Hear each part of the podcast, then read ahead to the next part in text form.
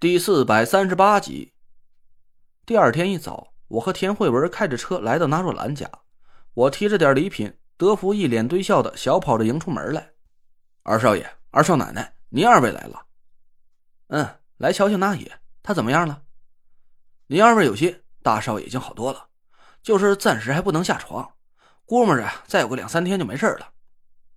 好，德叔辛苦了，应当应分的。我们和德福客气了几句，他引着我跟田慧文往后院走去。走到二进院门的时候，我不动声色的朝田慧文使了个眼色。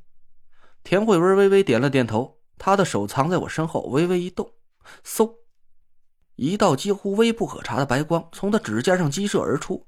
院子里的一棵桂花树咔嚓一声，一根差不多有小孩胳膊粗细的枝丫顿时无风自落。这时候，德福走在我和田慧文的身前。树枝猛地断裂，在离地不到三米远的地方，德福顿时脸色大变，一声就喊了起来：“有毛贼，保护大少爷！”院子里顿时一顿叫喊，四个护院也不知道从哪儿窜了出来，一起跑向后院。德福身形一晃，我只感觉到眼前突然一花，还没等看清楚的抬脚迈步，下一秒钟，他竟然鬼魅般的出现在纳若兰房间的门口。守好屋前屋后，不要让毛贼惊扰了大少爷。德福此刻身上气场全开，他站在纳若兰的房间门口，大喝了一声，四个护院齐声答应，四散着就搜索了起来。我和田慧文对看了一眼，我们俩满心都是惊骇。刚才事发突然，德福来不及反应，自然而然就用出了法力。我仔细回想了一下，刚才就在德福突然冲向纳若兰房间的时候，他身上闪出了一道诡异的白色光芒。我凝神感受了一下那道气息，心里是暗暗吃惊。德福这个老东西还真是深藏不露。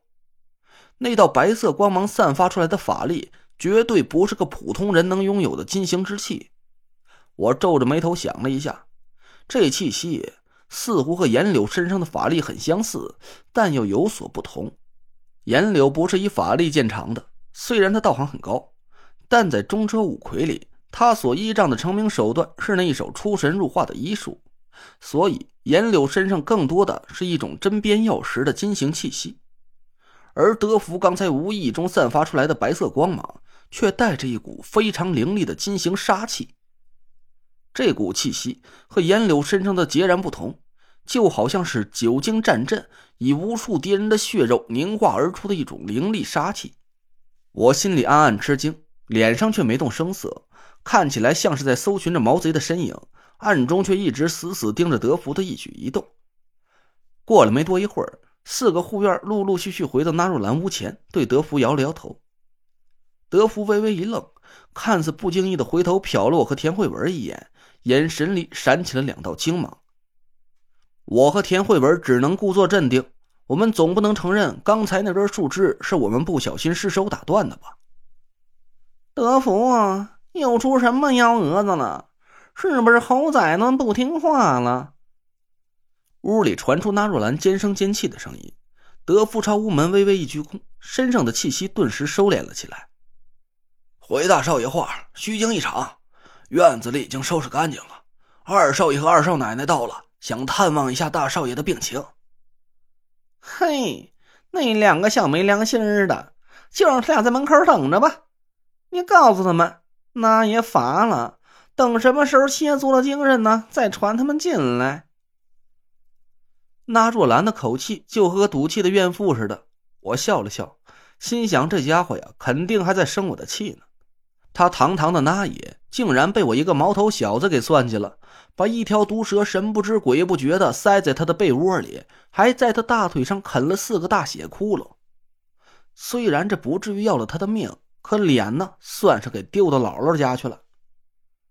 这世上可没有不透风的墙，一旦哪天这件事宣扬出去，那若兰的老脸可就真要没地方搁了。我眼珠子一转，故意提高了声音对田慧文说话：“哟，哎，慧文，你瞧，这那爷还歇着没起呢，咱在这耽误人家休息，哎，不太合适。要不咱先回去吧。这关于打探到的那件事的消息，嗨。”回头再说吧，反正人家也不着急。田慧文笑着和我唱双簧说：“好吧。”本来是想赶紧把这个好消息告诉他的，谁知道他睡到现在还不起，那咱也回家算了，省得在这儿碍人家的眼。我和田慧文一阴一阳的说了几句，屋里传来了一声冷哼：“哼，两个小鬼机灵，在那一阵大孩子唱戏呢，这唱的哪一出啊？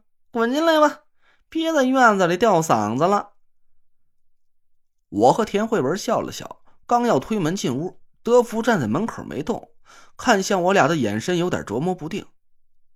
嗯，德叔还有事儿？我明知故问，德福沉默了一下，扯了扯嘴角。二少爷，二少奶奶，德福有些话呀，不知道当讲不当讲。我看着德福，装出一脸求知若渴的神色。德叔有话请说呀。我和田慧文年轻，这做事避免毛躁，哪儿做的不合适了，还请德叔多教诲。呵，不敢，德福只是个下人，哪儿敢谈教诲二字。德福顿了顿，盯着我的眼睛说：“二少爷，德福啊，给您讲个故事。以前有个叫薛定谔的人，在装着毒药的瓶子里养了一只猫。这猫啊，在砸碎了瓶子之前还活得好好的，但就在薛定谔砸碎瓶子的那一刻，您猜那猫怎么着了？嘿，这老东西！”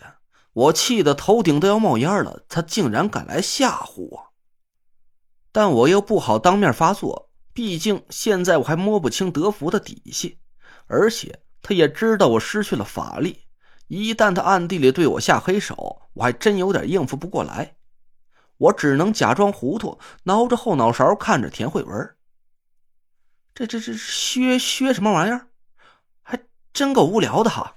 这在这个装毒药的瓶子里养猫，哎，你说他是不是脑子有病啊？